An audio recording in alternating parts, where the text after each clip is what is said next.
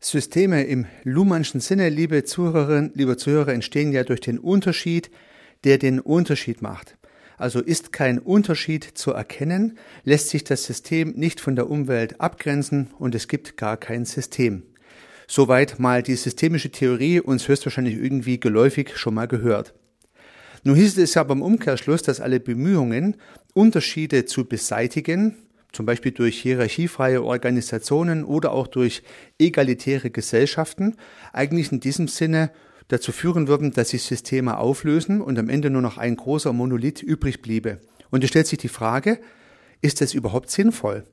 Und genau mit dieser spannenden Frage, wie sinnvoll ist es, Unterschiede zu machen, um dadurch differenzierte Systeme zu erreichen, möchte ich mich in dieser Episode beschäftigen. Hallo und herzlich willkommen zum Podcast Systemisch Denken und Handeln. Mein Name ist Heiko Rössel.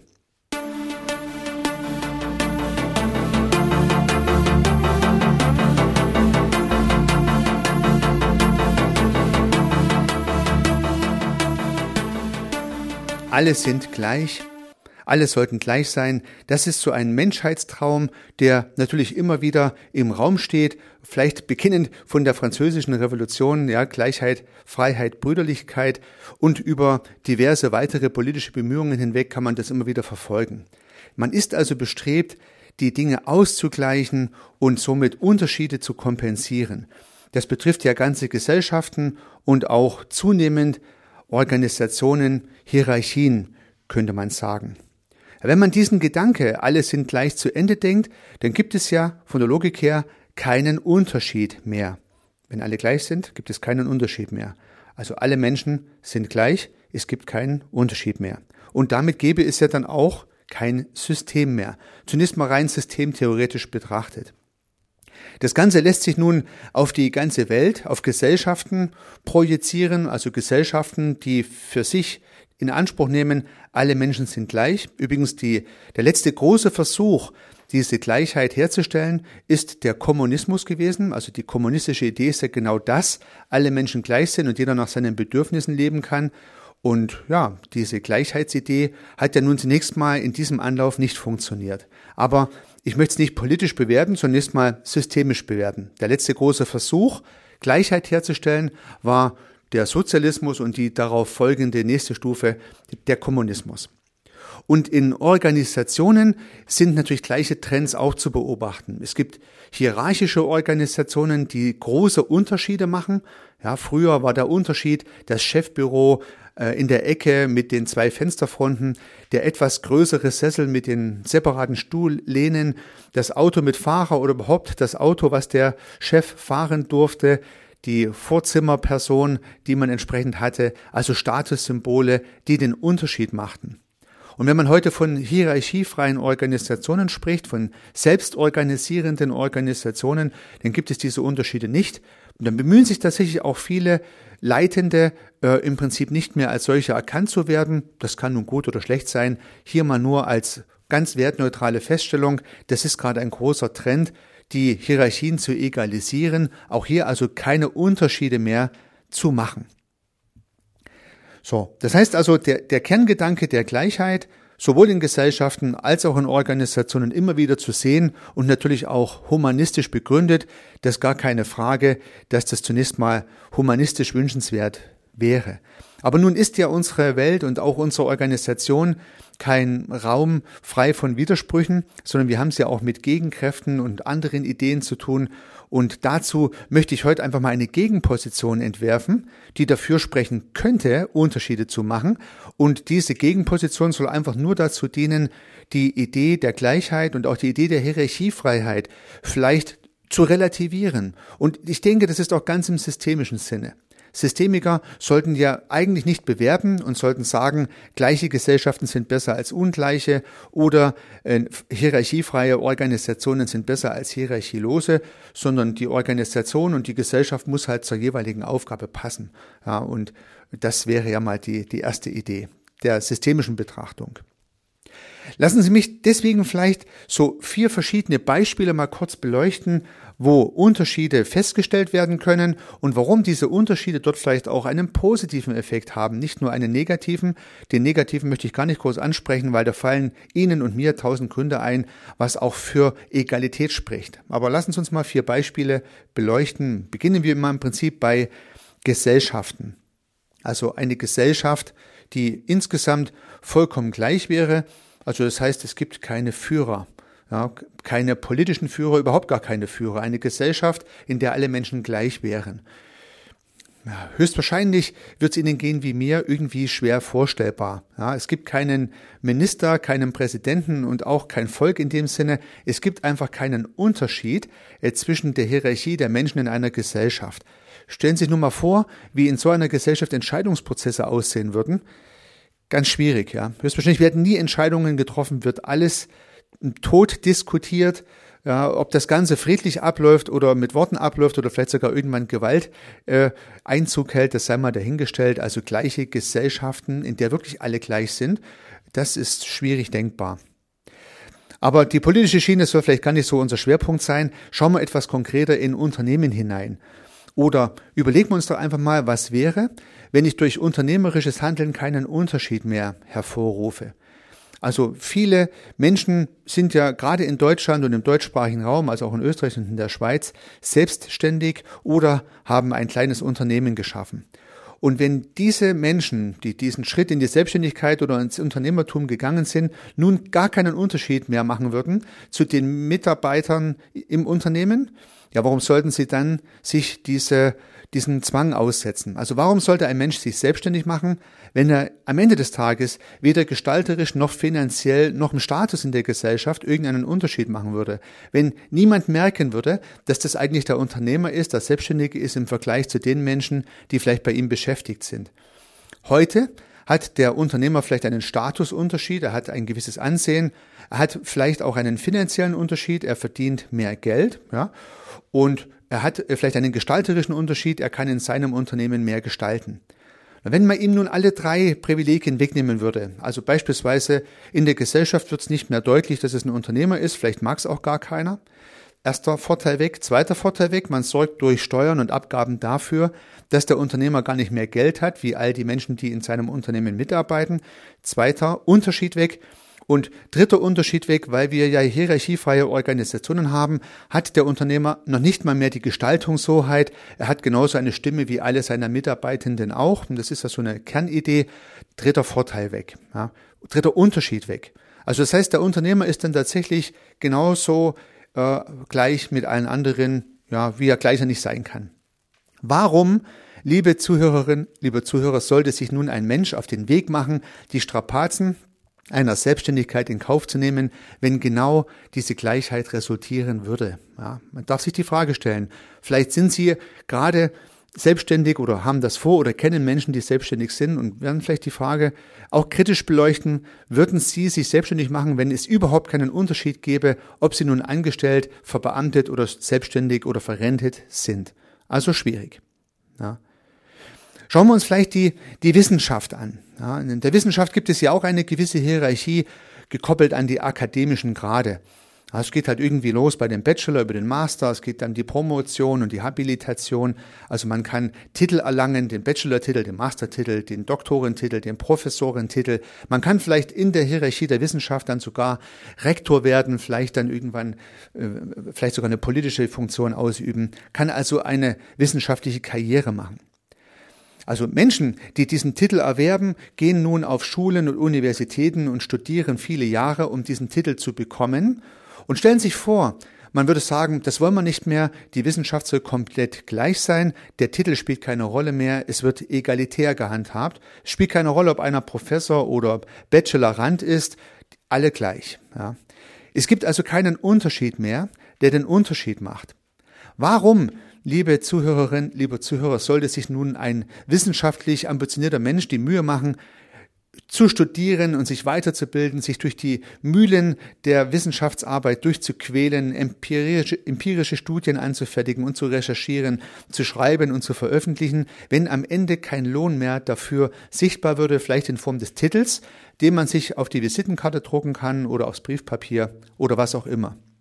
Und selbst wenn akademische Menschen damit kokettieren, dass sie keinen Wert darauf legen, mit Doktor oder Professor angesprochen werden zu wollen, trotzdem hat man ja den Titel irgendwo dokumentiert und die Menschen stellen den Unterschied fest, der den Unterschied macht.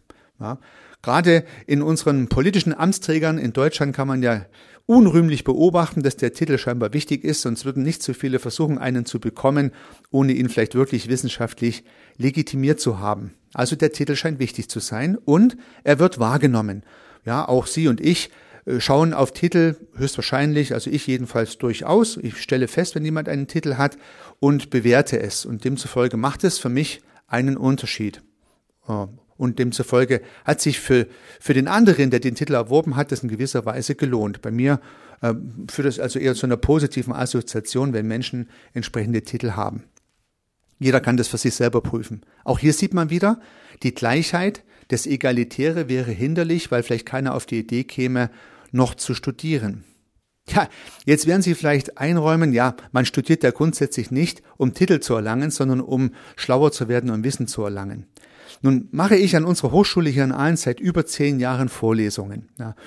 Und ähm, der, der Stoff, den ich vermittle in verschiedenen Fächern, ja, ich bemühe mich sozusagen, die Dinge gut zu vermitteln, dieses Thema interessant darzustellen, äh, bekomme da auch, sei es mal angemessen, gute Rückmeldungen von den Studierenden, bin ich also sehr zufrieden damit, dass das gut gelingt. Und trotzdem habe ich den Eindruck, dass wenn eine Vorlesung ausfällt, die Studierenden sich eher freuen.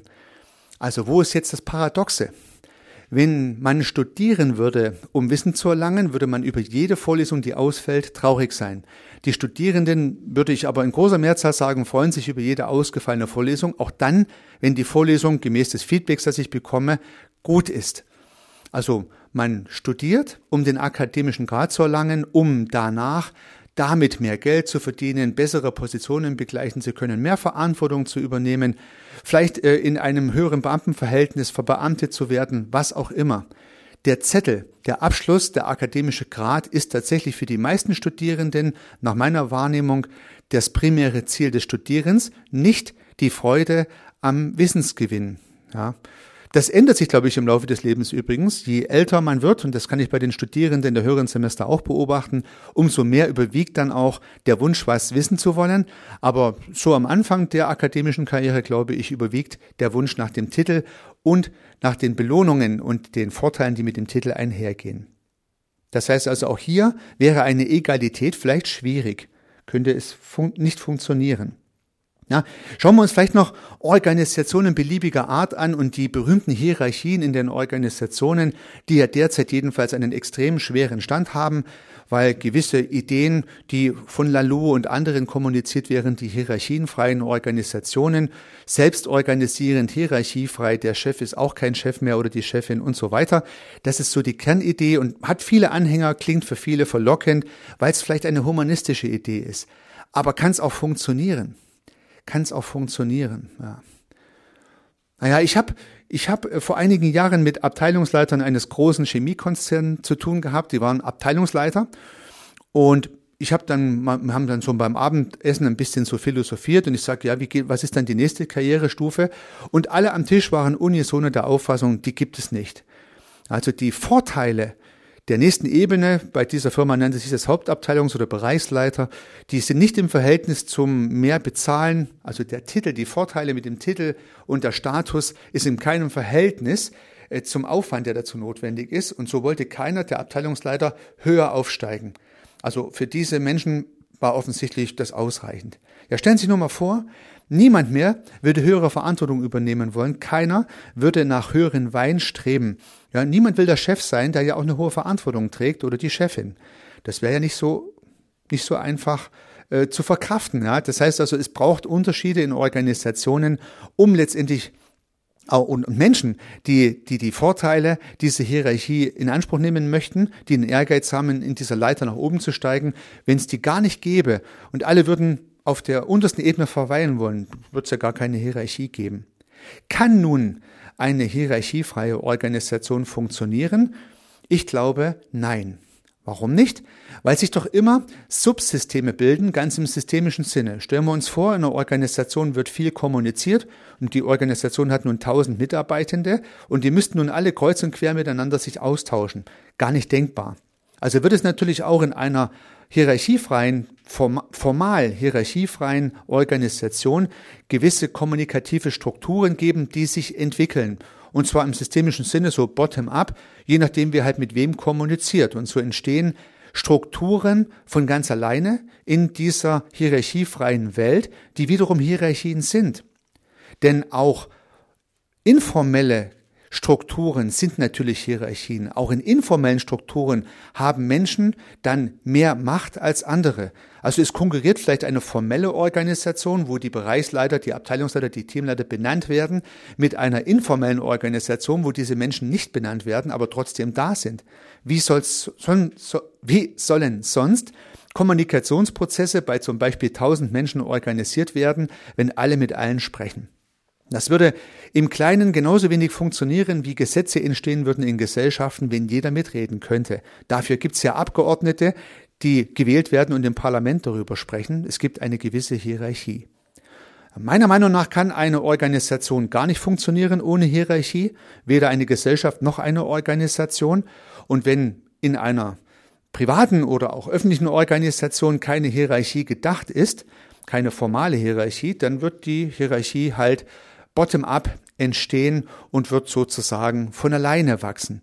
Und es werden Menschen sich als Leader herauskristallisieren, die dann vielleicht nie als solche benannt sind, aber trotzdem da sind. Also auch da haben wir wieder Unterschiede, die den Unterschied machen. Ja. Man äh, hat ja verschiedene gesellschaftliche Strukturen ausprobiert mit der Gleichheit und ich kann beispielsweise mal das Beispiel der untergegangenen DDR heranziehen, wo man ja zum Beispiel versucht hat, die Gehälter weitestgehend gleich zu gestalten. Also es gab da nicht nur Equal Pay, äh, was heute besprochen wird, sondern auch die Idee, dass alle Gehälter gleich sind, weil warum sollte ein Mensch mehr verdienen wie der andere? Und so war es tatsächlich so, dass die Spreizung des kleinsten Gehaltes bis zum größten Gehalt vielleicht der Faktor drei war. Ja, also das heißt, die, die, die am schlechtesten bezahlte Person hat ein Drittel dessen bekommen, was die am meisten bezahlte Person bekommen hat. Und das ist natürlich ein sehr kleines Gap. Ich habe Strukturen oder von Strukturen erfahren, wo beispielsweise Arbeiter, die im Arbeiter- und Bauernstaat gearbeitet haben und damit natürlich die privilegierte Position einnehmen sollten, jedenfalls die Theorie, dass diese Menschen mit ihren Schichtzulagen und äh, allen möglichen Bonifikationen mehr verdient haben wie ihre Abteilungsleiter und teilweise sogar mehr wie der Werkleiter. Man wollte politisch natürlich damit auch die Arbeiterklasse stärken, das war die Idee. Aber warum, liebe Zuhörerinnen, liebe Zuhörer, sollte nun in so einem System jemand Werkleiter oder Abteilungsleiter werden wollen? Ja, mehr Verantwortung bei schlechterem Gehalt macht ja gar keinen Sinn. Ja, also wenn man es egalitär gestaltet, gelingt es dann schwierig, weil der Anreiz fehlt, die entsprechenden nächsten Schritte zu gehen. Und so glaube ich, dass Unterschiede sogar gut sind oder ein gewisses Regulativ. Denn die Unterschiede spornen uns an, Sie und mich, weiter zu, voranzuschreiten, noch eins draufzulegen, noch einen Unterschied zu machen, der den Unterschied macht, um vielleicht einen weiteren Titel zu erlangen, um vielleicht eine gewisse äh, Bedeutung zu erlangen im Sinne von Gestaltungsbedeutung oder auch um finanzielle Unabhängigkeit zu erlangen. Es können verschiedene Gründe geben, die es uns nahelegen, weiter zu kämpfen, weiter sich anzustrengen, sich reinzuhängen, sich zu bemühen. Im ganz positiven Sinne. Ich glaube, wenn man alle Unterschiede wegnehmen würde, und die Beispiele sollen dafür gedient haben, das zu illustrieren, dann würde weder in der Wissenschaft noch in der Organisation, auch in der Gesellschaft und in den Unternehmen würde niemand mehr sich reinhängen. Da würden alle sozusagen ja einfach viel mehr äh, dem äh, in den Tag hinein leben und würden sagen, ja, warum soll ich mich anstrengen, wenn es dann nicht irgendwie honoriert wird, wenn es nicht irgendwie einen Unterschied macht. Und so möchte ich am Abschluss dieser Episode den systemischen Gedanke wieder schließen, den ich am Anfang aufgemacht habe. Systemisch gesehen ist es, finde ich, wichtig, zirkulär zu denken und nicht linear zu denken. Also linear denken hieße doch, wir schaffen die Hierarchien ab und danach ist alles gut. Zirkulär zu denken hieße, denken wir doch mal, die Hierarchien abzuschaffen, was würde denn dann passieren? Ja, fühlen wir uns doch mal in die Situation hinein, stellen wir uns doch mal vor, es gäbe keine Hierarchien mehr. Was wäre denn dann? Das wäre ein typischer systemischer Denkansatz und vielleicht käme man dann auf die Ideen und könnte berücksichtigen, dass ganz hierarchiefreie Gesellschaften und Organisationen vielleicht genauso schwierig sind wie welche, die extrem starre Hierarchien haben. Und so soll mein Gedanke einfach ein bisschen mehr die systemische Idee reinbringen, die Sachen nicht absolut zu sehen, nicht schwarz und weiß, Hierarchie schlecht, Selbstorganisation gut, sondern hier einfach eine Grauton reinzubringen, der anzeigen soll, das richtige Maß ist wohl der richtige Weg, weder die Extremposition in der einen noch in der anderen Seite. Das würde ich mir immer wünschen, dass gerade Systemiker dazu beitragen, in der Welt die Grautöne zu zeigen, hervorzurufen, darzustellen oder wenn Menschen extrem in einer Position drin sind, ohne Hierarchie geht gar nichts oder Hierarchie ist das Übel von allem, dass man dann gerade als Systemiker einfach nur darauf hinweist, dass es immer auch eine andere Seite gibt, die es zu betrachten lohnt. Ich hoffe, da konnte ich heute einen kleinen Gedankenbeitrag dazu leisten. Das würde mich freuen. Seien Sie stets erfolgreich, unternehmen Sie was, Ihr Heiko Rössel.